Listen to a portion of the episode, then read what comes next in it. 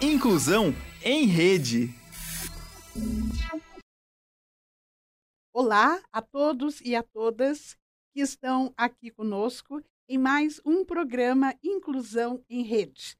Eu sou a professora Leomar Marquezine, coordenadora do CIANE, que é o organizador deste programa.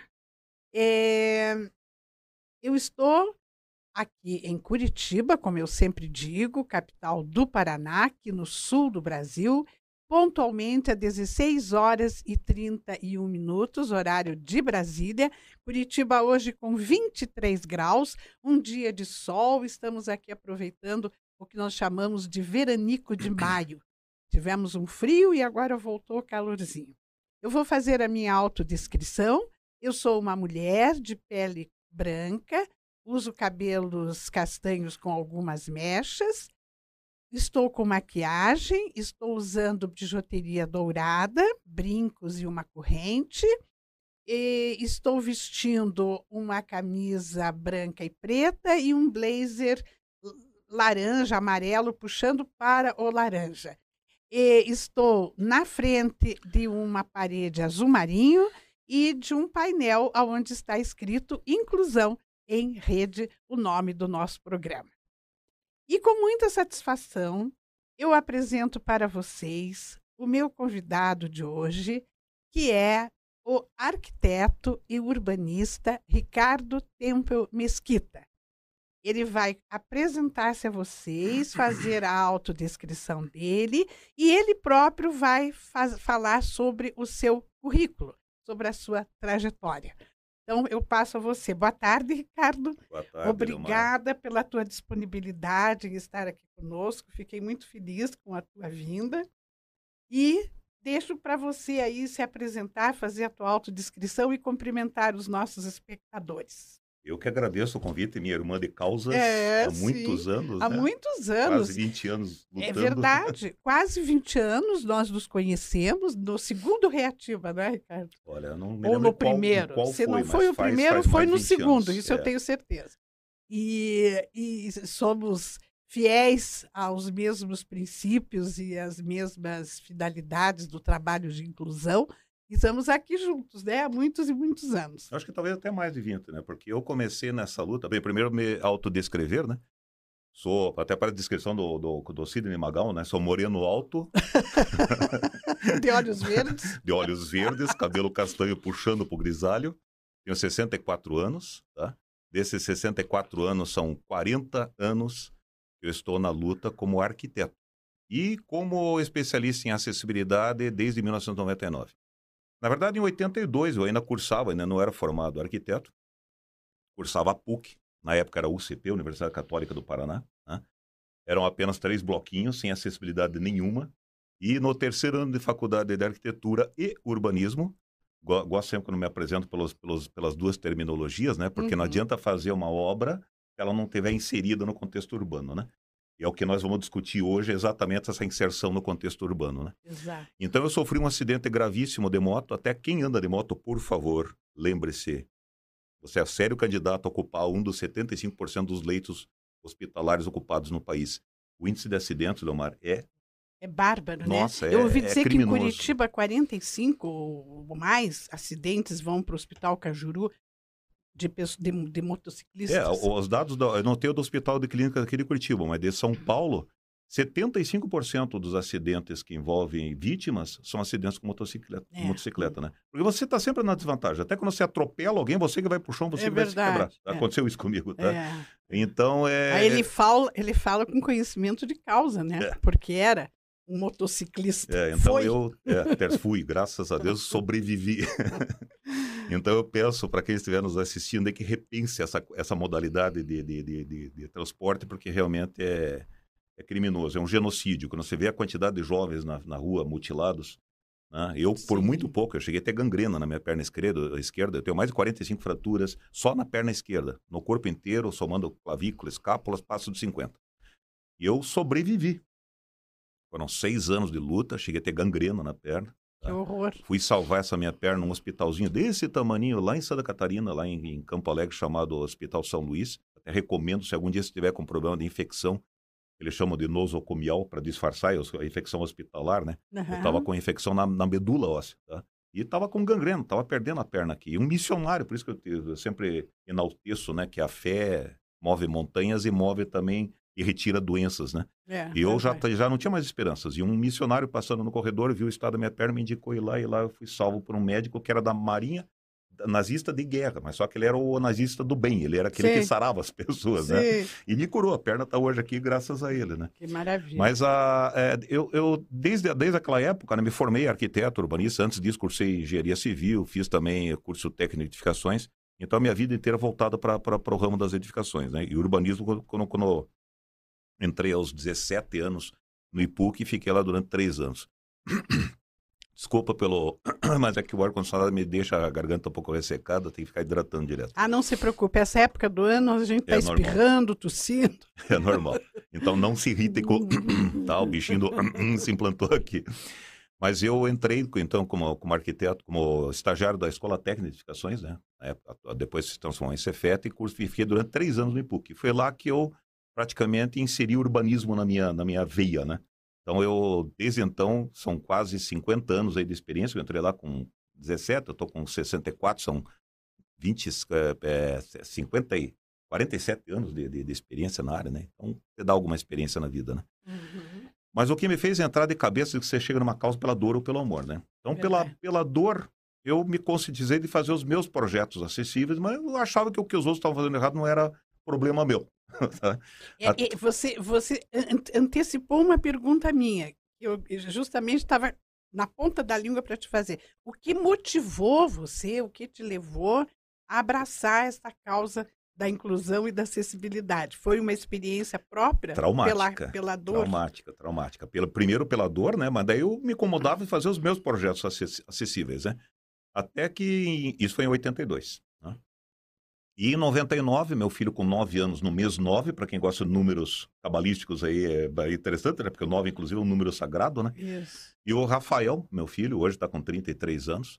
Ele, na época, tinha 9 anos de idade. Tá? E ele acordou, chegou em casa com o olho inchado.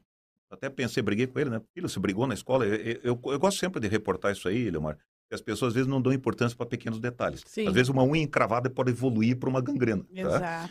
E ele com aquele olho inchado, era sexta-feira, eu falei, tá, então amanhã nós vamos lá no médico, né? Só que o pediatra dele estava viajando. Levei num postinho de saúde, não, isso aí é só uma conjuntivite, não é nada. No, no domingo ele, ele não saía da cama. Acordou mijado na cama com nove anos, não conseguia se mexer. O que, que é isso, filho? Ai, pai, tá me doendo. Eu sempre eu achava que era ciático, porque eu e meu pai tivemos sérios problemas de ciático, né? Uhum.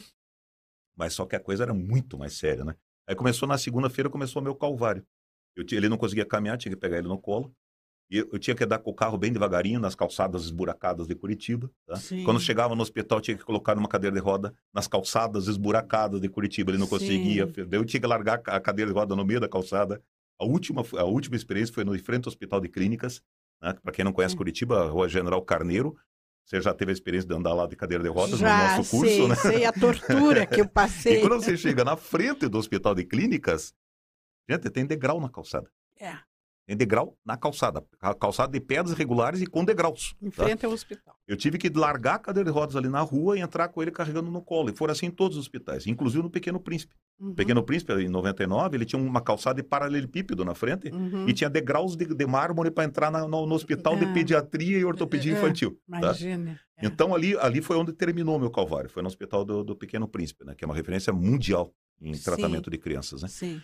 E foi naquela, na, naquele hospital que eu tive a, a maior prova de que Deus existe, de que milagres existem. Tá?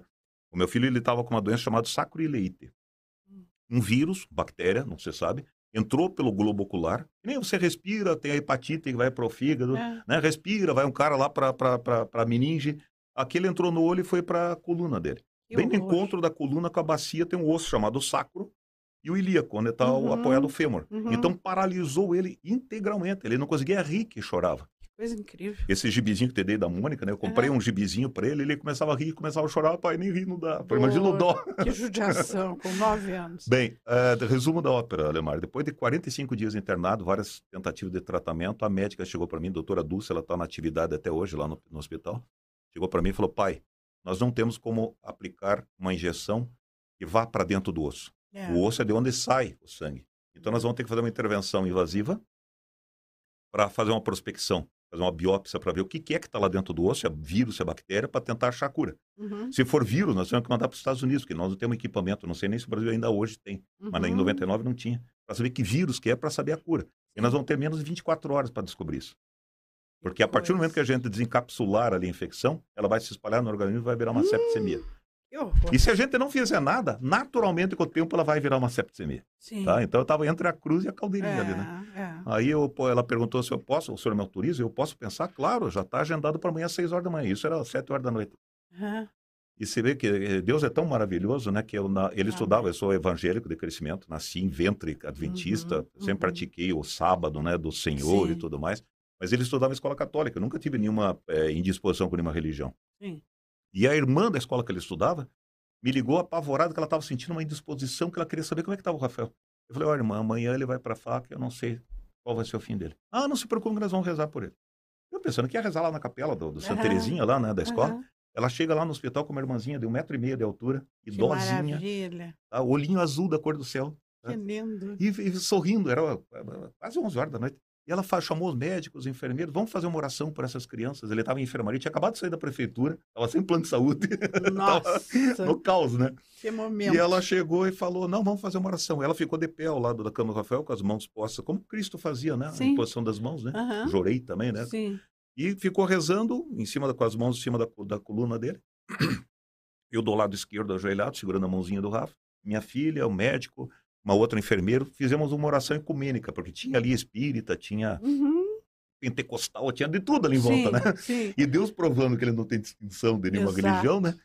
É, e terminou, terminou a oração, Leomar. Eu olhei para a fisionomia do Rafa, que estava sempre contrita de dor, já estava mais suavizada. Incrível. Aí maravilha. eu levantei, eu estava suando, suando, suando.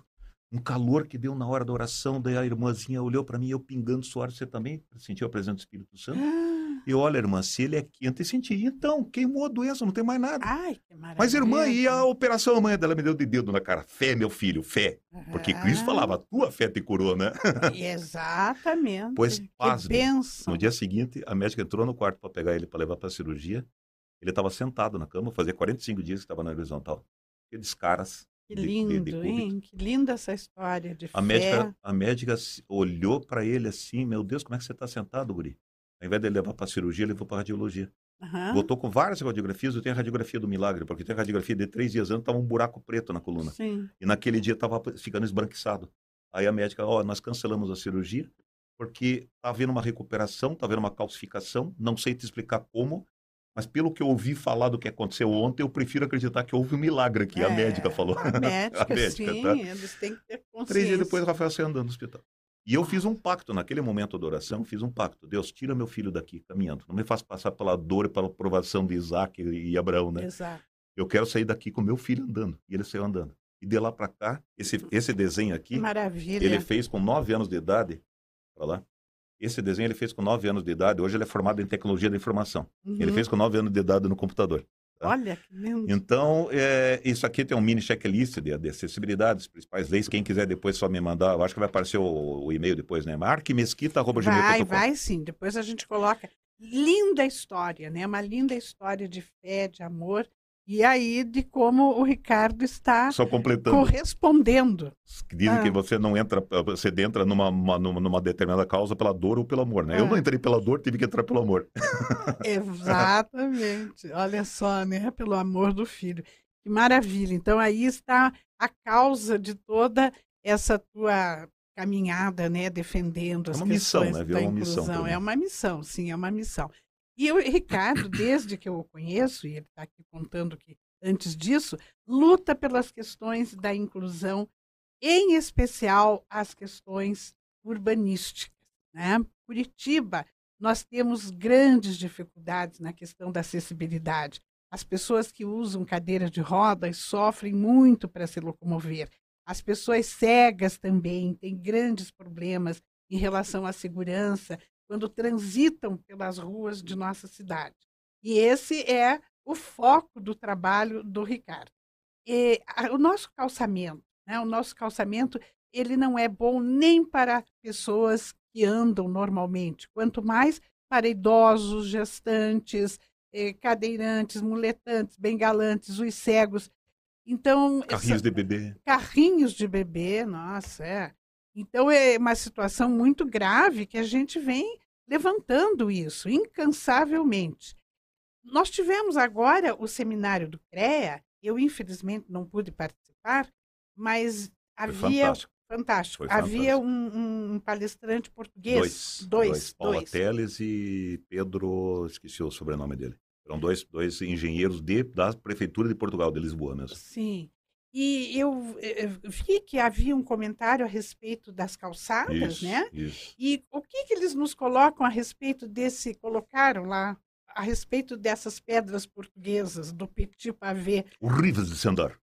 Ah, é? Eles falavam isso? Eles- ela, ela, principalmente, a Paula Teles, no que eu é, pe- pe- é, perguntei, né, é a questão que aqui em Curitiba o nosso maior problema são as calçadas de petit pavé, ou mosaico português. Ela não, não é português, não, é romano. ela já se defendeu. É, não, não é culpa Isso nossa. vem do tempo de Roma. Tá? E ela fala, e lá mesmo, ela mostrou vários slides em Lisboa, em vários, eh, Porto, várias cidades estão sendo substituídas, pelo menos parcialmente, Uhum. o, o calçamento por um calçamento, como foi feito em São Paulo pela Mara Gabrilli, quando ela era vereadora, a Avenida Paulista era inteirinha em Petit Uhum. foi todo substituído por concreto vassourado, que a gente diz, né? Sim. É um concreto que ele é, ele é desempenado e depois é passado uma vassoura para torná-lo antiderrapante. Tá? Certo. E é claro que lá em São Paulo e outras cidades evoluídas, eles primeiro fazem toda a infraestrutura, esgoto, água, para nunca mais ter que quebrar, né? Sim. Aqui em Curitiba eles terminam de fazer a obra e já estão quebrando para botar. estão quebrando. E aí, quando refaz, fica aquele horror, né? Exato. Pedras mais altas umas Isso, que as é, outras, é. descoladas. Aí eu tal. perguntei para ela, né? Aqui em Curitiba, quer dizer, aqui, aqui no Brasil, nós temos várias leis. Temos a Constituição, que define, define o, que é, o que é o patrimônio público do, do Brasil, né? As vias, as estradas. As vias fazem parte, inclusive, segundo o Código de Trânsito Brasileiro, as calçadas, porque é o trânsito de pedestres. né? Fazem parte ciclovias, que é o trânsito de bicicletas. Uhum, Tá? E uhum, fazem parte, claro, as vias de, de veículos, né? uhum. E a Lei Brasileira da Inclusão, né, que é de 2015, que nos, a lei, para quem, não- quem não conhece a Lei Brasileira da Inclusão, é a 13146 de 2015, Uhum. Que ela foi baseada na Convenção Internacional dos Direitos de Pessoa com Deficiência. Sim. Então ela tem validade internacional, tá? Uhum. Ela primeiro foi, promulgada como, como decreto, né, da Junta Constituição, e ela depois ganhou status de Estatuto da Pessoa com Deficiência, que tem o Sim. status de Constituição. Sim. Tá? E ela define no artigo 113, até nesse folderzinho que eu coloquei aqui no artigo 113, né? De acordo com o artigo 113 da LBI, cabe aos municípios, estados e União a construção e manutenção dos passeios. Está textualmente escrito isso na lei, Sim. tá? Inclusive deu margem nesse seminário que nós participamos junto, desse, desse ofício do Ministério Público, depois quem quiser uma cópia aqui é só nos escrever, tá? Hum. Onde ele fala que isso foi em 12 de abril de 2017, num evento Calçados e Acessibilidade. Eu estava lá junto com o Ricardo, assisti a promotora, né? É, a doutora Rosana Bevervanso. Rosana Bevervanço. E foi aprovado por unanimidade por todo o Conselho né, do, do Ministério Público. Ante o disposto na legislação pátria vigente, cabe aos municípios implementar desde já as rotas acessíveis e, igualmente, os municípios devem atualizar legislação local no sentido de que assumam a construção e conservação das calçadas. Abre parênteses, afastando essa responsabilidade do particular, quer dizer, para não deixar dúvida Sim. dentro dos padrões técnicos de acessibilidade. E ela terminou de uma forma brilhante. Ó. Com tal comunicação, o objetivo é, por um lado, e por óbvio, conferir publicidade ao entendimento correlato e, de outro, concitar a reflexão sobre as mudanças necessárias da área. Doutora Certo. Rosana Beraldi Bevervanso. Isso, eu estava. O, o Ricardo está fazendo. Eu já vou, vou ler aqui uma interação maravilhosa. O Ah, doutor Ricardo, Valnei. Doutor Valnei, eu estava comentando, o Ricardo está comentando isto, porque há esta ideia, esse pressuposto, nem sei como denominar, de que as calçadas são responsabilidade do, do dono do terreno, do dono do imóvel. Então, o dono do imóvel é que teria que promover as condições de acessibilidade. A prefeitura, então, ficaria isenta de qualquer coisa. Está aí o, o- o ofício do Ministério Público dizendo que é responsabilidade da administração Não, e mais, né, pública. Leomar, só completando esse raciocínio. O, o teu registro de imóveis, leia lá o teu registro de imóveis, tá? Ele fala, tantos metros de frente para a rua tal. É para o alinhamento predial da rua tal. Sim. Não é para o meio-fio da rua tal. Exato, Tá? O espaço entre muros é tudo via pública. claro. Logo, o espaço da calçada faz parte da via, conforme o Código de Trânsito Brasileiro. tá? sim. A profundidade do teu lote, pode medir lá, tá 30 de fundo, é a partir do muro, não é do meu fio.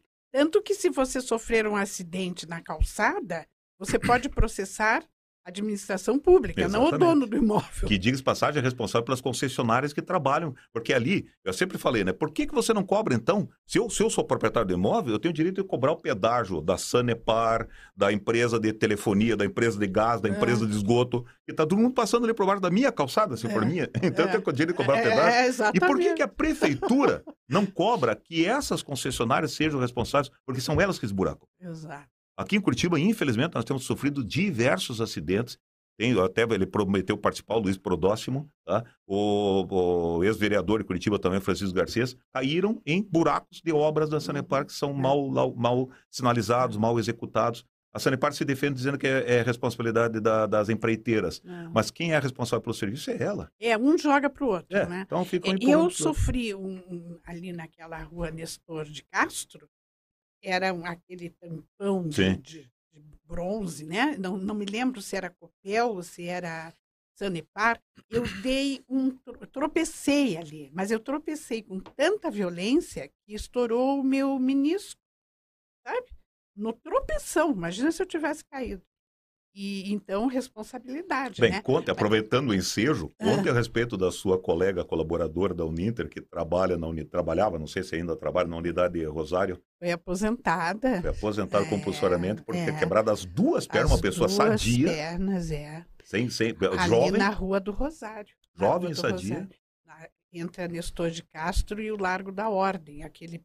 Ali também tem escadas na rua, né? é, tem escada, É. calçada de A pedras gente regulares. vem lutando É. para conseguirmos uma adequação ali. Mas deixa eu atender aqui o doutor Valnei Coleto Subtil.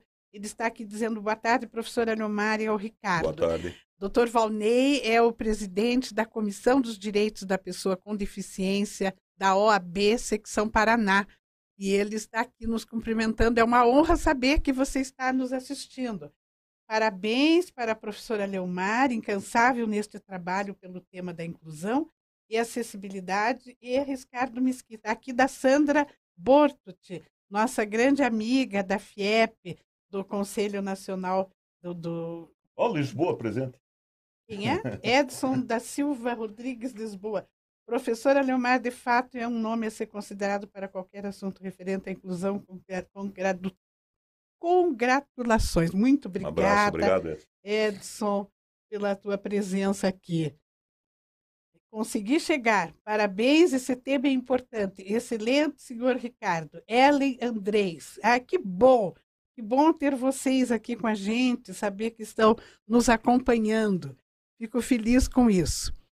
Então, Pessoal, deixa eu aproveitar o momento né, Aproveita. dessas interações e pedir. Eu tive que entrar pelos dois motivos, né, pela, pela causa, pela dor e pelo amor. Abracem essa causa sem precisar passar por nenhum perrengue, né? É, Exatamente. Porque eu vou ter que confessar, talvez se eu não tivesse sofrido o acidente que eu sofri, talvez eu não tivesse tanto interesse nessa área. Talvez se o meu filho tivesse pas- passado pelo que passou, talvez eu não tivesse com tanta gana Sim, nesse assunto, sim. tá? Porque realmente quando mexe no coração, É, é quando mexe no, no É. filho, é pior que a dor que você sente no corpo, É. porque não tem analgésico, né? Eu passei muito perto de perder o Rafael, então para mim isso aí marcou minha vida para sempre, né? Claro. Isso aí eu vou lutar por esse tema até o fim da minha vida. Só espero que nem o Zé Leite um dia comentou, né? Um abraço pro Zé que ele deve estar nos ouvindo. O Zé Leite, Zé ele, é, Leite. ele é cego e cadeirante. E a mãe idosa. E há 30 e poucos anos ele frequenta, um, 36 anos ele frequenta o hospital de clínicas. No começo, a dona, eu até fui, eu tive fazendo uma palestra no hospital de clínicas pro, pro conselho lá de, de acessibilidade. E, conselho não, é coordenação de acessibilidade, eu não me lembro agora o termo. E eu pedi para eles dois irem junto comigo, como frequentadores do espaço, né? E a, a, a dona Ana, a mãezinha, né, como eu chamo ela, ela fez quase todo mundo chorar, né? Porque ela falou, gente, há 36 anos atrás, eu me virava com meu filho, não reclamava para ninguém, mas eu tô com 80 anos, gente. Consertem essa calçada, pelo amor de Deus, gente. Eu quase chorei ali na hora. Porque não dá, gente. É, realmente é não muito dá, né? complicado. Agora é muito É, então, complicado. Aqueles que não têm nenhuma necessidade diferenciada em relação às calçadas, pensem no futuro, né? É. Porque os idosos É. também, né? Eu repito isso com muita frequência, Sofrem. né? Se você É. tiver sorte e se Deus quiser, você ficará idoso. E Exatamente. com a, com a idade é inexorável. Meu pai era um touro até os 83 anos. Ele teve um problema de próstata, teve que fazer a prostectomia. Em decorrência da prostectomia, um coágulozinho de um AVC isquêmico. Hum. Foi questão de meses, ele partiu dessa vida sem reconhecer os próprios filhos. Tá?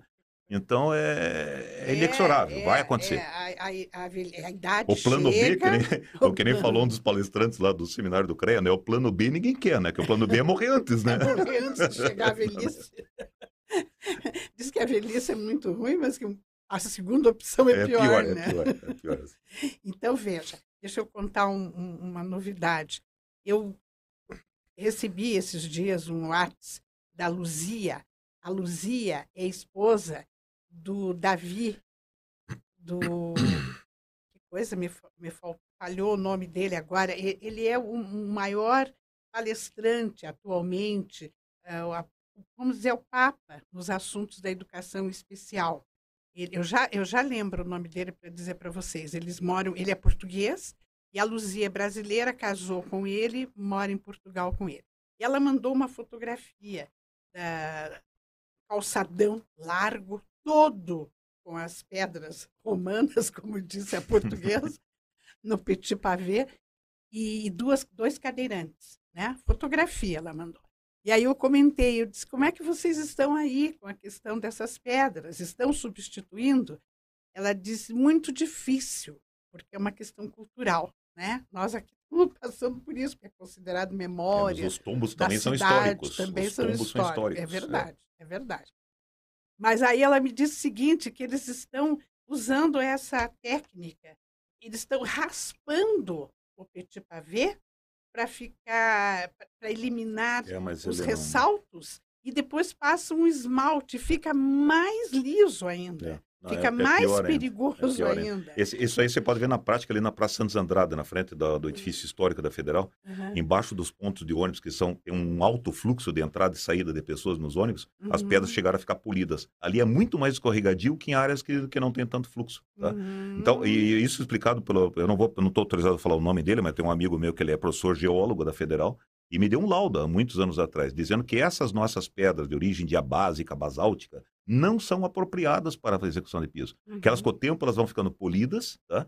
Elas, elas, elas, elas criam é, limo, tá? Uhum. Então, você até pode manter ela lixado por algum tempo, mas isso aí você vai ter que repetir. Uhum. Eternamente você vai ter que repetir esse lixamento. Ao passo que o Uhum. concreto não, o concreto, quanto mais você usar, mais áspero ele vai ficar. Sim. Tá? Ele vai gastando as partículas finas, vai ficando as, as, as pedrinhas, ele vai ficando mais áspero do que estava antes. Tá? Uhum. Ó, o doutor Valnei, doutor Valnei coloca aqui para Uhum. gente. Uhum. Gostaria que o Ricardo comentasse sobre a obra feita em frente à Igreja do Portão, onde a via de rolamento de carros está no mesmo nível do passeio, separada apenas por uma faixa pintura. Como sou pessoa com deficiência visual e faço uso de bengala para me locomover, fico literalmente perdido, pois inexiste a guia do meio-fio para utilizar como referência e permitir saber se estou na calçada ou na rua. É um absurdo que está acontecendo lá, né? Eu estive lá com o amigo do Valnei, né? O, o Roberto, Fons- o Roberto Leite, que é cego, né? usa cão-guia, e foi acachapante, porque o próprio cão-guia perdeu todas as referências, porque eles são treinados para identificar os, os obstáculos urbanos, o meio-fio, o rebaixamento, a- o piso tátil. E lá não, ficou um, um calçadão. Não é nem, eu não sei se foi pintado alguma coisa lá, mas no, no, no tempo que nós tivemos lá, foi, foi, foi finalzinho da obra, já tem uns 5, 6 meses atrás, não tinha nada, absolutamente nada. Então, para quem não conhece Curitiba, imagina uma pracinha, que deve dar mais ou menos uns, uns 500 metros quadrados ali, tá? onde desemboca a escadaria da Igreja do Portão, a maioria idosos, onde desemboca todos os alunos ali do colégio que tem ao lado ali, colégio Bagose, tá? Os próprios eh, transeuntes daquele sistema, ciclistas. Imagina, eu tenho fotos disso aí. Imagina todos eles no mesmo nível, o carro vindo atrás buzinando. Uhum. Tá? Até hoje fiquei sabendo de um caso de uma, de uma, uma surda que acabou sendo atropelada porque o motociclista parou atrás dela e buzinou. Ela não Ah. ouviu. O- alguém que estava do lado salvou ela de, de- de- ser atropelada. Olha Então só. é um caos. O que eles estão fazendo, nós estamos pedindo, inclusive, agora, nós estamos num momento bastante delicado, porque eles estão com o, o IPUC, para ver noticiar, eles, eles estão realmente nos enfiando goela abaixo os projetos do IPUC, da prefeitura, tá? Uhum, uhum. Veio simplesmente avisar que vão começar as obras do, do, do, do entorno do mercado municipal. Certo. E a Rua General Carneiro, que é a mesma do Hospital de Clínicas, e começa ali na rodoferroviária, é exatamente esse primeiro quarteirão. Então, por que já não fazer totalmente dentro dos critérios de acessibilidade e continuar levando até o Hospital de Clínicas? Porque, para quem não conhece o HC, ele é referência mundial de transplante de medula óssea. Ele atende inicialmente, se a gente conseguir fazer o, a, a, rota acessível Guadalupe, que é o terminal metropolitano, que vai subir a João Negrão, vai, vai, vai atender ali Detran, vai atender hotéis, vai atender o, o, o edifício histórico da, da, da, Universidade Federal, dobrando à direita na Rua 15 de Novembro, ele vai atender o Teatro Guaíra, depois o Teatro da Reitoria, a própria reitoria, depois dobrando à esquerda ele vai atender a casa da estudante universitária e de, por fim vai atender o HC e nós já temos plano de fazer uma continuação porque agora há poucos dias foi inaugurado o C de Vida, o centro de vida da, da pessoa, direitos da pessoa idosa do Amigos do HC, que Sim. fica na Agostinho do Leão Júnior, que fica uma quadra para frente do HC, tá? uma quadra e meia para frente do HC. E por fim vai terminar em frente ao Perpétuo Socorro, que nos dias de novembro atenda mais 40, 50 mil pessoas. Exato. E, por fim, o próprio estádio do Curitiba, onde muitas pessoas, até quem não viu o, o jogo do Atlético, tem um torcedor coxa branca que vai para o estádio de Maca. Nossa! O Jairton é o nome dele, é, tá? É, é, um, é um, torcedor símbolo do Curitiba. Sim. Então, ele falou, o, o, pior trajeto não é chegar, não é estar no estádio, o pior trajeto é chegar no estádio, chegar no tá? Estádio. Porque as ruas são caóticas. Então, por que já não fazer, a partir do terminal é, não só o metropolitano Guadalupe, como a partir ali do terminal rodoferroviária, que é o terminal interestadual e internacional, porque Sim. vem, vem, vem é, ônibus do Paraguai, da Argentina que param por ali, e pessoas que vêm fazer tratamento no hospital de clínicas. E que não tem hoje condições de, de rodar, eu digo rodar na questão do cadeirante, não tem condições de caminhar. Tá? Do, do, do, é uma extensão pequena, dá 1.500 metros, mas você não consegue se você não tiver um bom calçamento, se você não tiver guias rebaixados, calçados, rebaixamento nas calçadas, tá? piso tátil, tá? direcional e de alerta. Uhum. E isso, infelizmente, não vou colocar toda a culpa na prefeitura. Uh, Val, Val, Val, Valnei. Valnei, eu não vou colocar toda a culpa na prefeitura, a questão do, do, da ausência do piso tátil, porque a responsabilidade, na verdade, é da ABNT. A NBR 9050, versão 2020, atualizada, diz que agora basta você levar do rebaixamento da calçada até o alinhamento predial. E a partir dali o cego se guia pelo alinhamento predial. Eu te pergunto, quem conhece Curitiba, como é que é dar uma volta em volta da reitoria se baseando pelo alimento predial. É, Como é que é atravessar Praça Osório, Praça Santos Andrade, que não uhum. tem alimento predial? Então, o piso tátil, isso aí nós estamos numa demanda é, nacional, exigindo que o piso tátil di é, direcional, que é aquele com, com frisos é, é, longitudinais, Sim. seja reimplantado no, como obrigatoriedade. Sim. Tá? Pelo menos em ruas que não tenham alimento predial. Tá? Que é o caso da reitoria, que é o caso de praças, de parques. Tá? Então tem que ter isso aí, né? Então, a, Esses questão dias, do... deixa eu te fazer, fazer aqui um parênteses. Esses dias eu ouvi um depoimento engraçado de um engenheiro que disse assim, tem piso tátil ali na determinada rua por onde ele anda. Ele disse, eu enxergo, mas eu prefiro ir pro piso, pelo piso tátil para me livrar do petit pavê. É, é, é, não, tem muita gente, ciclista está fazendo isso na rua 15 de novembro. Está indo por cima do piso tátil, que é mais seguro de você caminhar, né? E eu, eu, me lembro que também que o Valmir, ele, ele, ele, ele, se pronunciou a respeito da Voluntários da Pátria também, que é outro caos, é, tá? Então, eu, eu até ia levantar isso, é o mesmo caso da Voluntários da Pátria. Isso. Agora, você consegue eh, supor a razão deste tipo de, de reforma dessa pseudo-adaptação. Não tem explicação. O que, o que pensam para querer que seja. Não Será tem explicação. que não nos tem países explicação. de primeiro mundo isso é usado? Não, não tem explicação. Isso é, um, é, é que Curitiba é apelidado da Europa do Brasil. Tá? É. E daí eles vêm com aquela, com aquela mania de que é, é mais. É... Curitiba é, tem uma, um ar londrino, e se você colocar pedra nas calçadas, Pô, imagina, uma cidade que tem ar londrino, mas também tem o mesmo, a mesma umidade londrina, né? sempre chove, sempre está nevoeiro, as pedras estão sempre molhadas, sempre escorregadias. E ali na Voluntária da Pátria, além de não fazer a sinalização tátil de alerta em toda a extensão da esquina, o cego que anda de bengala e o, e o que anda de cachorro também, não consegue saber quando é que ele está na calçada e quando é que ele está na, na, na faixa de rolamento. E para piorar, ainda colocaram pedras paralelepípedos de pedra preta extremamente escorregadia entre as faixas de pedestres. Uhum. Exatamente no motorista, no eventual, um pedestre, um pedestre sai correndo na frente, uma criança sai correndo na frente, ele vai buscar o freio, ele está em cima de um piso escorregadio. É. É ilógico, é sabe? Fora a lo... É, é, é, ele fere a lógica da, da, da, da, questão de segurança do cruzamento. Né? Então deveria ser tudo em cimento áspero, até para o carro poder parar também na eventualidade de um pedestre sair correndo no meio da rua. Tá? Então, é, é... Ah, e sem contar que ali na Voluntária da Pátria também, eles fizeram uma faixa de cimento é, vassourado no, no centro da calçada, e para você entrar no estabelecimento, tem uma faixa de pedras regulares e os degraus das lojas. Fizeram, eles perderam a oportunidade de zerar os desníveis, porque a maioria das lojas que eu, há anos venho propondo, é, por exemplo, na Rua 15 de Novembro, a maioria das lojas tem um degrauzinho de 10, é. 15, 20 centímetros no máximo. É verdade. Se eu fizer o nivelamento da calçada dentro do que permite a norma, que é 3% uhum. de inclinação transversal, em 5 metros, tá? só para explicando rapidamente, o que, que é percentual, gente?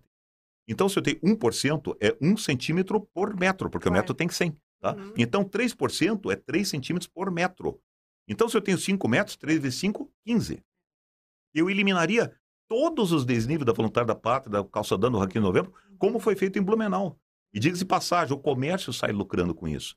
Porque lá em Blumenau, depois que eles fizeram a requalificação e zeraram os obstáculos da, da, da, da lá também, por, por ironia, se chama 15 de novembro, que é o centro ali de, de Blumenau, o comércio aumentou em 40% o movimento, porque aquelas pessoas que evitavam ir para o centro por falta de acessibilidade começaram a frequentar. Claro. E os seus pares, suas, suas famílias, isso, né, seus acompanhantes. Sim. Então aumentou em 40%. Então, no mínimo, tem que pensar que é uma questão de lucro você deixar a tua cidade mais é, acessível. É, um, a questão é da economia, né? Exato. Olha, deixa eu ler aqui uma interação do Flávio Cabral Penteado. Parabéns, não pela entrevista, mas pela aula magna que o Ricardo e a professora Leomar estão nos passando. Informações e conhecimentos que gravarei e usarei com certeza. Novamente, parabéns. Obrigada, Flávio. Obrigado, Flávio. Pela interação. e eu aproveito, o Flávio é um intérprete de Libras, eu aproveito aqui para comentar que nós estamos aqui com a, promovendo a acessibilidade de comunicação e informação para os surdos mediante o trabalho do nosso intérprete de Libras, Everton Murilo Santos, que está aí traduzindo em Libras o que nós estamos aqui conversando em português. Obrigada, Everton, pela presença, pelo trabalho aqui. Mas o que eu achei mais incrível é que o próprio cão-guia Ficou perdido. Ficou sem ficou perdido, referencial. ele tirou todas as referências que ele tinha aprendido na escola, lá no treinamento, agora não existe mais. Exatamente. Então, veja, a gente tem realmente que engrossar né, esse movimento, esse trabalho de, de promover e pedir e gritar né, por socorro para que as nossas ruas sejam acessíveis. Nós tínhamos, eu já comentei aqui, acho que do programa anterior, que o Ricardo Mesquita é autor de um projeto que a gente ainda não conseguiu realizar, que é a rota acessível do Largo da Ordem até a Rua 15, eh, que seria Rua do Rosário. A, rua, pela Rua do Rosário, né? descendo a Rua do Rosário até a Rua 15, isso. não é isso? Que une o centro histórico ao centro da cidade, passando em frente ao Campus Divina, que é um campus da Uninter, aonde tem degraus na rua. E nós já tentamos isso, conseguir que a prefeitura nos faça essa reforma toda. E agora vamos voltar. E na época, inclusive, o, a Uninter estava disposta a, a arcar com, as, é, com, as, com, os custos é, da construção da calçada, né? Não permitiram porque não ia retirar o pavimento histórico. Exatamente. É um absurdo. Foi né? feito né? aquele levantamento? Foi o levantamento plano altimétrico que provou que tem menos de 8%, tem 7,3% de inclinação isso, à rua, isso. então ela pode compor rota acessível, isso. porque a BNT, a NBR 950, ela, ela determina que ruas cujo grade, a inclinação, for superior a 8,33%, uhum. ele não pode compor rota acessível, mas ali no caso pode, né? Uhum. Eu só gostaria que você me desse licença de corroborar o que claro. foi dito pelo Ministério Público em 2017, hoje, é.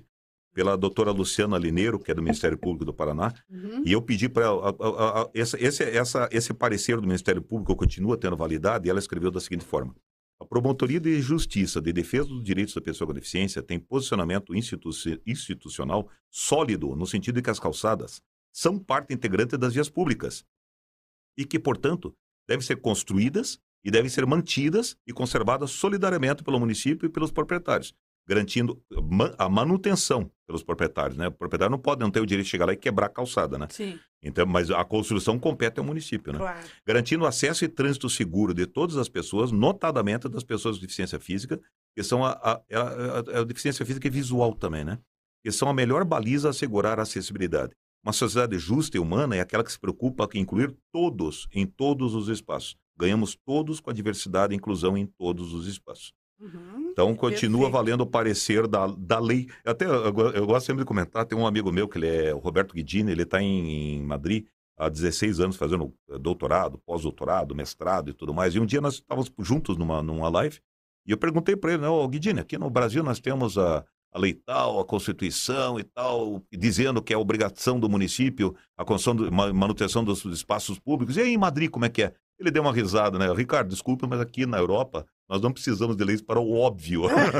Se o espaço é público, é óbvio que deve ser. Inclusive, e, e, foi confirmado pelos dois engenheiros de Portugal. Perguntei a mesma coisa. Eles falaram: não, não. Em Portugal não se pode fazer nenhuma obra se não for pelos órgãos públicos.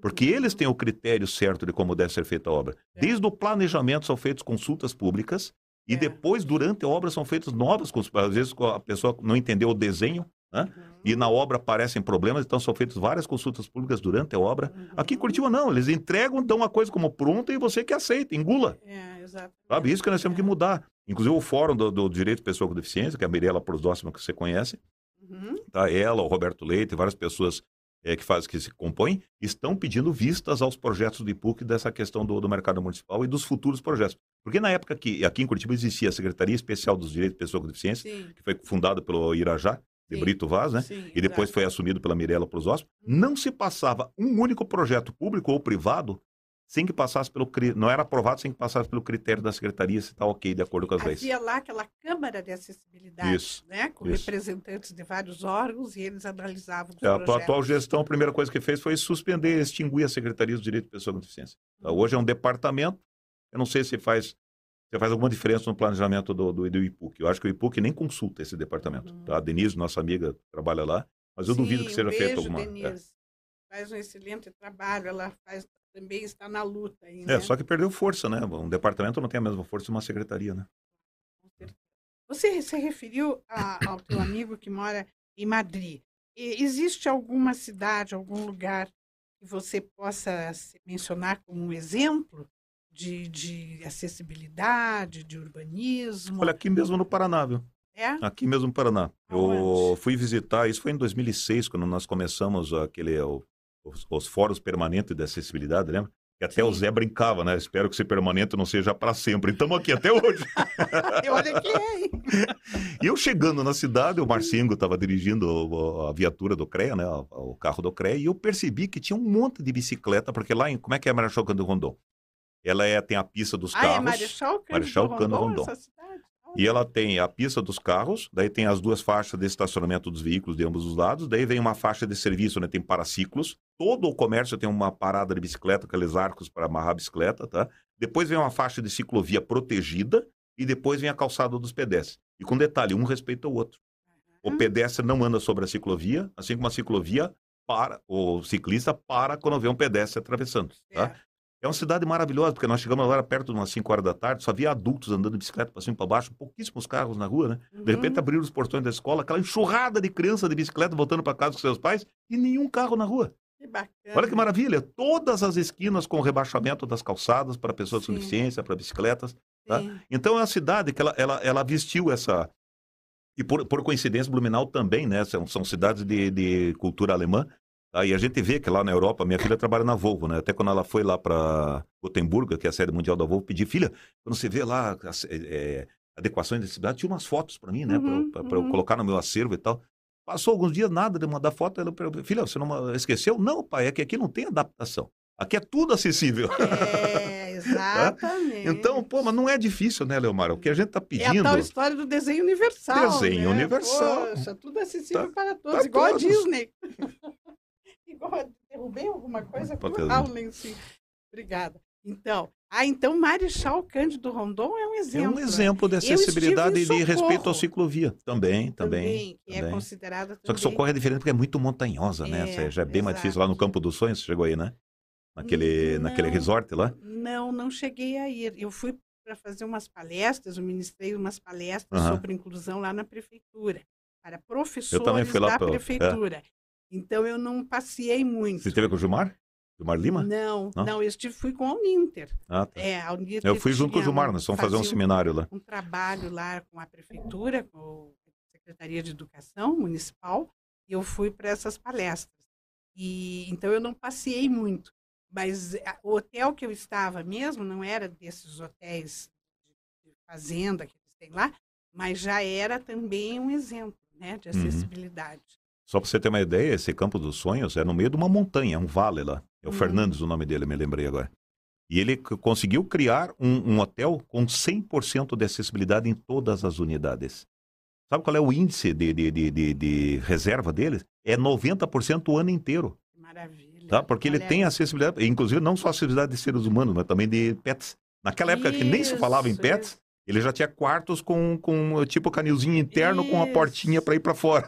Isso, é, Então, eu vi, respeito a assisti diversidade, né? palestras Isso. em que eles mostram isso. Aham. E os, os esportes radicais adaptados. Isso, né? eu fiz aquela tirolesa lá de dois quilômetros lá. É. E o interessante é que quando alguma coisa é adaptada para pessoas com deficiência, as pessoas sem deficiência também querem, porque Sim. é mais interessante, é ma- é mais seguro, é mais agradável. Então, essas tirolesas né, adaptadas, eles colocam uma cadeirinha ali, então as pessoas sem deficiência também querem. ir Não, nessa. do- não, não, para a pessoa que é tetra, é- não é uma cadeirinha. É É um, é um, é um- é- eu não sei como é que é o nome técnico daquilo, mas é aquele saco que eles usam em asa delta, com Ah, suporte é, para a cabeça, a pessoa entra dentro daquele, daquele suporte ali, Isso, daquele isso. saco, com o suporte para a cabeça, até Isso. tetraplégico consegue fazer. consegue, E é imagina. maravilhoso, porque daí é você pendurado e o cabo lá em cima. Imagina Você parece um super-homem voando ali. É, exatamente. Então é muito interessante isso, né? Assim como os banheiros adaptados. Ah, se você bobear, os banheiros adaptados são usados pelas pessoas que não Alice, precisam. Liz Áurea Buzzi, minha colega, Ricardo colega. Muito importante essa pauta. Nosso bairro, Jardim Jardim, Botânico. Botânico, está um queijo suíço, com implantação de trincheiras que descartam a acessibilidade aos pedestres, ciclistas e cadeirantes. Olha só, trincheiras, é, por aí tudo. Esse novo projeto em nada beneficia os pedestres em nosso bairro. Não moeda de troca que cubra os transtornos que essa nova trincheira nos afetará.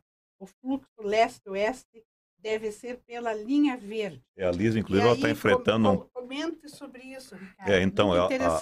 A mãe dela é mora... Ela nasceu e se criou no, no- no- ali no Jardim Botânico, né? A mãe dela agora está uma pessoa bastante idosa, até um abraço aí para a mãezinha.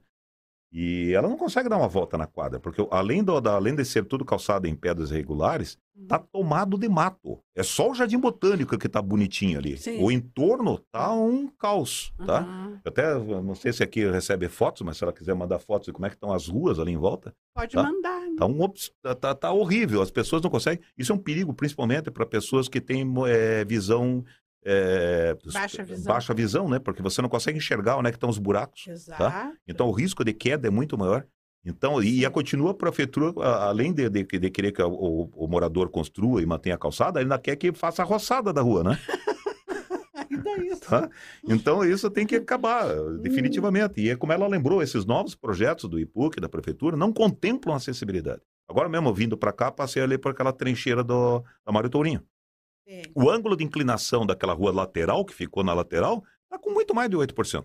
Tá? Ali não pode compor rota acessível. Eles não tiveram essa preocupação. Eles quiseram que o carro atravessasse em nível, mas o pedestre não, não se preocuparam em nada. Tá? Não tem uma, passagem de pedestre ao lado da, do- da- da pista de veículos. Uhum, Tá? Deveria ter uhum. uma pista para ciclista e deveria ter uma pista, uma, uma- passagem protegida, ambos, né? não só para o ciclista, como para o pedestre também, uma passagem protegida. Não Sim, está sendo contemplado. Tá? O que, que a gente está pedindo, Lemar? Até para poupar recursos de retrabalhos, de ter que consertar o que está sendo feito errado, nós queremos ter o direito. Cara, eu sou urbanista, eu sou arquiteto e urbanista, eu tenho direito.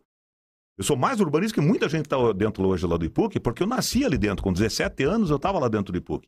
Eu quero ter o direito de analisar, e agora com toda essa ba- bagagem de 50 anos, como arquiteto, como, como pessoa com deficiência, que eu fiquei com a, com a minha perna esquerda, uma mobilidade reduzida, não, não, não, não exploro isso co- como, como Uhum. pessoa com deficiência, mas eu, eu tenho dificuldade em caminhar. Uhum. tá?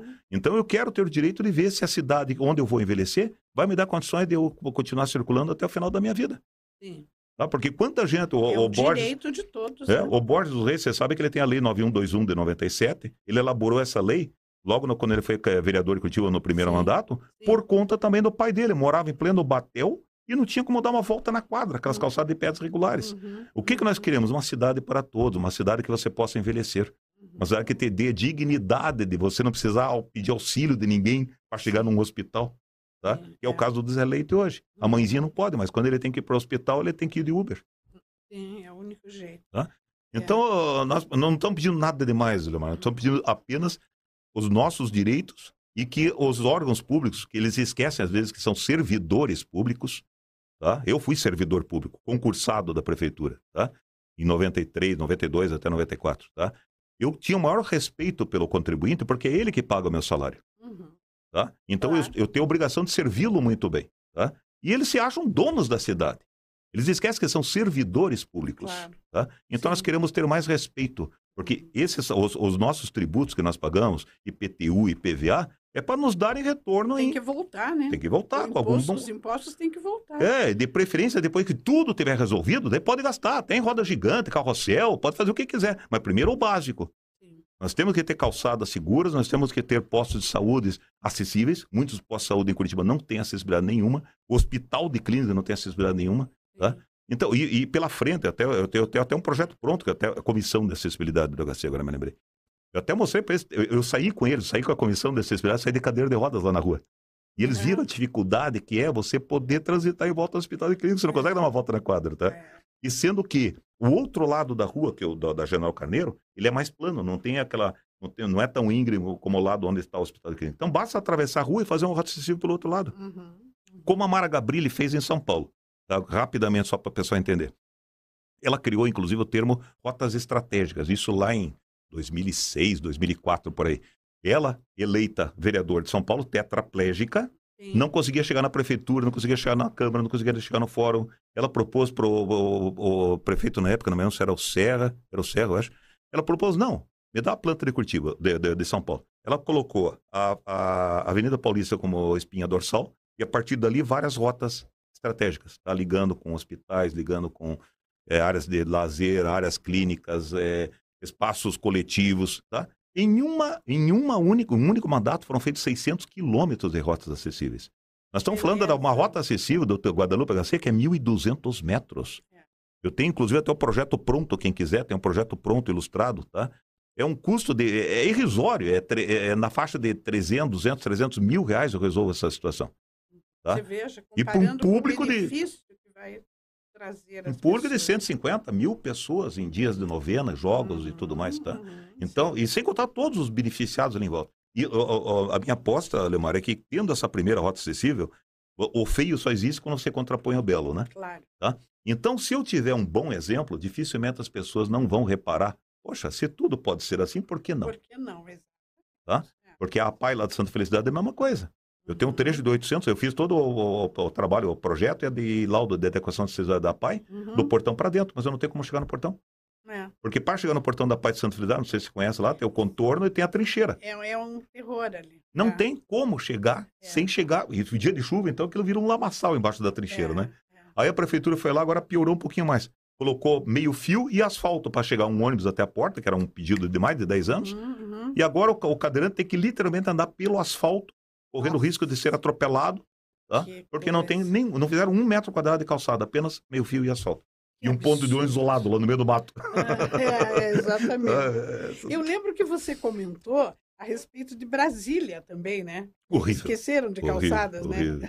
Eu fui lá no Ignoraram. é, 2004, no lançamento do- desse, desse decreto que está aqui, né, o 5296 2004. Uhum. Eu estive lá atendendo até a pedido do senador Flávio Arnes, né? Quem mandamos um abraço se ele estiver assistindo, que eu mandei o convite para ele também. Ah, que bom, abraço. E, e eu, eu fui lá todo bonitinho, de terno, né? Terno preto, não sabe o quê. Só que começou a cair uma chuvarada e eu estava hospedado num, num hotel funcional, num apartamento funcional na, na, na Asa Norte.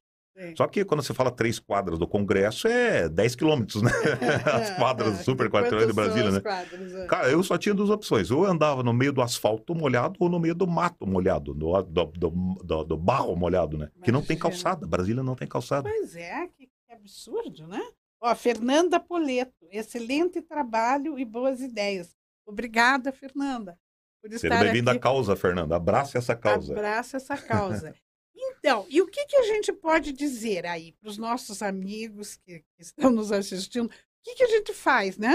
O que, que nós podemos fazer, nós, como população, podemos fazer? Que tipo de atitude, Ricardo, você aconselha? O que nós estamos fazendo há décadas já aqui em Curitiba e eu não sei que forças ocultas são essas estranhas. Isso aqui, quando saiu esse, esse ofício, eu recebi em meu nome aqui, né? Eu ainda era, na época, era diretor lá do Centro de Vida Independente, do falecido Alberto Nogueira, né? É. E porra, eu, fiquei, eu soltei fogos nesse dia. Ora, acabou, acabou. Igualmente, os municípios devem atualizar a legislação local no sentido de que assuma a construção e conservação dos calçados. Pronto, gente, acabou. Isso, isso. Parou no tempo, há seis anos atrás, nada mais foi feito. Nós ainda levantamos lá a questão do Divina, né? Da Rua Isso, do Rosário. Você disse, olha, Leomar, eu ainda falei ali sobre isso para os promotores. Então, eu, eu, eu, tô, eu tô muito disposto, Leomar, a levar essa questão a Brasília. Tá? Porque como é a Constituição define o que são bens públicos, e as prefeituras estão nos enfiando goela, goela abaixo dos contribuintes, que já pagam pesado, é a maior carga tributária do mundo, uma das maiores cargas tributárias do mundo está no Brasil. Tá? Exatamente. E o que, que vem de retorno para nós? Exatamente. Pós-saúde em péssima qualidade, calçadas inexistentes, que isso é o pior de tudo. Pior que calçadas é, ruins são a inexistência de calçadas, principalmente para o cego. Claro. Tá? O Boqueirão, é, vários, vários bairros de Curitiba. A minha Sim. filha foi morar na, na, no Ecoville. Ah.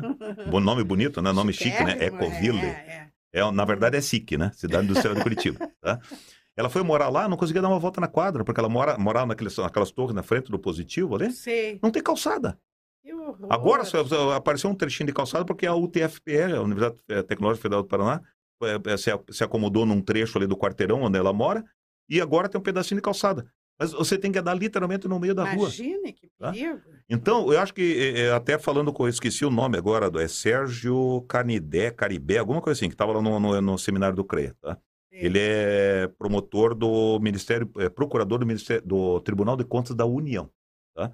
E eu, em conversa com o Tribunal de Contas aqui do Paraná, eu levantei essa questão. Por que, que o Tribunal de Contas não exige calçado? Porque não vem no escopo. Então, tem que ver, uma, uma- tem que haver uma, uma, uma, obrigação, tá? Vertical, realmente, para que todas as obras contemplem o trânsito de pedestres. E diga-se passagem, é o trânsito mais eficiente nos núcleos urbanos centrais. Porque hoje, esses tempos, eu detesto vir para o centro de carro, né? Esses dias eu estava no Marechal Floriano, passou por mim um cara de muleta, foi embora, e eu ali parado no trânsito. O, o pedestre ele é muito mais eficiente no, no- no- no claro, centro é da cidade, livre, né? É livre. Ah, E todos nós, em algum momento do dia, seremos pedestres. sim. Você pode ter o melhor transporte do mundo, o melhor carro do mundo, o melhor avião do mundo, mas você vai ter que andar um trecho de calçada. Exatamente. Então, acho que nós temos que brigar, principalmente depois de 40 anos arrumando do portão para dentro, eu quero poder chegar no portão. Então, calçada, para mim, agora virou meu alvo principal. Nós temos que fazer calçadas públicas seguras e rotas acessíveis, conforme determina a Lei Brasileira de Inclusão, incluído no plano diretor das cidades. Tá? Quem quiser mais informações a esse respeito, me ma- manda um e-mail, arquemesquita.gmail.com. Eu vou municiar de todos os, os instrumentos que precisa, todos os documentos que precisa, para que nas suas cidades, eu sei que esse programa está sendo transmitido para o Brasil inteiro, Para o né? Brasil e para Tá. o mundo. e para o mundo. E, e você veja, a FENAPAZ, nós já estamos abraçando a causa junto com a FENAPAZ, de levar essa questão para Brasília, para o STF, que como eu consigo, eu até não, não concluir, né? Como é uma questão de que tá, é, nós estamos discutindo uma questão constitucional, então tudo que fere a Constituição, essa lei municipal está ferindo a Constituição. Na medida que a Constituição diz que bens públicos é obrigação de órgãos públicos, Uhum. então nós temos que levar isso ao STF e de lá vir uma medida vertical da, da esfera federal para todos os municípios do Brasil. E a PAI, diga-se de passagem, está tá, tá inserida em, em quase 50% desses municípios. Tem Exato, 2.500 exato. APAIs no Brasil Grande inteiro. trabalho, exatamente. E a maioria delas não tem como chegar com autonomia. Uma pessoa não consegue chegar de cadeira de rodas sozinha na escola, na universidade, no, no trabalho. Eu que Uhum. passei por esse perrengue de ficar seis anos me, me recuperando. Eu sofri um acidente, inclusive a refratura da perna, quando eu voltei para PUC piso de granitina. Hum. Eu de muleta, Ah, escorreguei, refraturei a perna de Ai, novo, que cirurgia. tá? Então é uma obrigação de todos nós, gente. É, é Tá? de todos nós. E vamos passar a prestar atenção né, nessas situações. Porque às vezes as pessoas olham o que está bonito. Ah, que lindo, tem flores, tem vasos. Mas de dentro do carro, né? De dentro do carro. Porque a hora que ele coloca o pé lá, vai caminhar em cima do bonito, cheio de flores, cheio de vasos e pedras regulares, Ai, bucólico, né? Como diz aqui em Curitiba, né? Exato, é, bucólico. É, a figura é, muda. É outra coisa, né? Então vamos prestar atenção e vamos levantar nossas vozes. São quantos polos da Uninter no Brasil falando A? Uninter hoje tem 700, mais de 700 polos. Olha aí, todo o ó, olha aí, Brasil. Leomar, eu vou deixar uma provocação. Por que a Uninter não entra conosco nessa briga de realmente pedir rotas acessíveis conforme determina a Lei Brasileira de Inclusão para todas as suas sedes? Porque você tem, vocês são o, o- do grupo, dos grupos que eu Sim. conheço, é o que tem maior inserção de pessoas com deficiência, né? Sim, com certeza. E Inclusive você surdos sabe e que nós temos na, na Uninter é, uma pessoa que cuida dessa questão dos polos em todo o Brasil. Temos um- uma, uma, uma profissional e ela reclama muito. Ela diz, tem cidades, professora, que a gente não consegue exigir do gestor muito, porque ele já se depara com grandes dificuldades na cidade. É. As cidades em que a distância do meio-fio para a calçada é enorme. Sim. Você sabia disso? Sim, Eu muitas não- cidades históricas, inclusive, tem esse problema, né? cidades históricas. Então, a gente poderia, né? Mas eu acho que essa é uma provocação válida, porque eu acho que a, a Uninter, tem, vamos dizer assim, tem uma prerrogativa de, de exigir, porque os- dos seus polos não adianta arrumar do portão para dentro. Tem que poder chegar no portão. Exatamente. Olha aí, viu? Que bacana. Lembrei agora o nome que eu fiquei devendo para vocês, é o Davi Rodrigues, que é um dos grandes astros aí da educação especial que mora em Portugal, e a Luzia, que é a esposa dele, que me falou das calçadas. Ricardo, infelizmente chegamos ao final do nosso Ah, programa. não dá pra ficar mais umas duas horinhas conversando? Mas esse não será o primeiro. Aliás, não será o único. né? Uhum. Foi o primeiro dessa série, mas faremos vários. Então, hoje, infelizmente, temos que parar por aqui. Ó, Márcio é isso aí, Oliveira, Márcio. os idosos de hoje somos nós amanhã, isso aí. Então, aquilo que você conserta hoje servirá para você mesmo. Então, quando pensamos em acessibilidade, lembre sempre que você está propiciando conforto e segurança para aqueles que necessitam hoje e garantindo o seu amanhã. Eu sempre E- repito isso, Márcio. Por mais egoísta que você seja, pense em você. É, Você pense em você, ter, né? você vai precisar, na melhor das hipóteses. Na melhor das hipóteses. Então, gente, ah, eu, eu deixo o Ricardo se despedir aqui e dar os seus contatos, Ricardo. Ah, pois não. Bem, primeiro, novamente, muito obrigado pelo, pelo Obrigada carinho eu, dessa, dessa, obrigada dessa eu. oportunidade. Obrigado pela equipe aí que tá, trabalhou aí conosco aí. E agradecer a todo o Grupo Ninter, né? E eu sei da visibilidade que nós estamos dando para esse assunto. E quero convocar o Brasil inteiro, e até fora do Brasil, né? Porque você vai ali para a região limítrofe do Brasil ali, também Paraguai, aquela região, você não caminha, né? É verdade. Então, é convocá-los a arrumar o nosso futuro, tá? Eu até tenho uma, uma, uma figurinha que eu, eu, eu, eu- até ofereço, né? Meus trabalhos de laudo, projetos, eu, faço projetos de laudo para o Brasil inteiro. Esse curso, inclusive, já fui dar até em Medellín, na Colômbia, tá? o curso de acessibilidade. E me espantei, inclusive, Medellín é uma cidade totalmente acessível comparado com Curitiba, no meio de uma carteira de montanha muito mais acessível. Eles têm um metrocable, o, o, aquele tipo do, do, do- da favela do Alemão, lá no Rio de. Janeiro, sobe lá em cima da montanha. Eu fui passear na montanha com um cadeirante, para você ter uma ideia. Olha tá? que beleza. Então, deixar aqui o- o- essa convocação, essa, essa, essa provocação, que realmente a gente exija os nossos direitos, tá? E que os, os, os, os órgãos públicos são pagos para isso, devolvam-nos os nossos impostos com benefícios, tá? Os meus contatos é o Código de Curitiba, 41, o Zap, é o WhatsApp, né? É o completo. Uhum. É o 98536-6059, 98536-6059, código de área Curitiba 41, e o e-mail arquimesquita.gmail.com. Eu faço laudos, faço curso de capa- capacitação em acessibilidade, projetos de adequação e projetos em geral. Eu levo a minha vida de arquiteto, mas em paralelo, para mim, o importante na vida, a minha missão é acessibilidade. Já. Não sei se pode pôr aqui os contatos do Ricardo. Seria possível? Colocar Não, chat. no chat. Alguma, alguma coisa importante para nós no chat? No chat. Tá. Colocar no chat. No chat vai ter os, os contatos do Ricardo Mesquita. Ricardo, eu agradeço demais. Eu aqui sou muito grata por você aceitar estar aqui com a gente. Agradeço muito aqueles que nos acompanharam. Obrigada ao Everton Murilo Santos, nosso intérprete de Libras. Obrigada aqui à equipe, Arthur, Bárbara. E, e me despeço já aproveitando para convidados para o próximo pro- programa, na próxima sexta-feira, às 16h30, mais um Inclusão em Rede.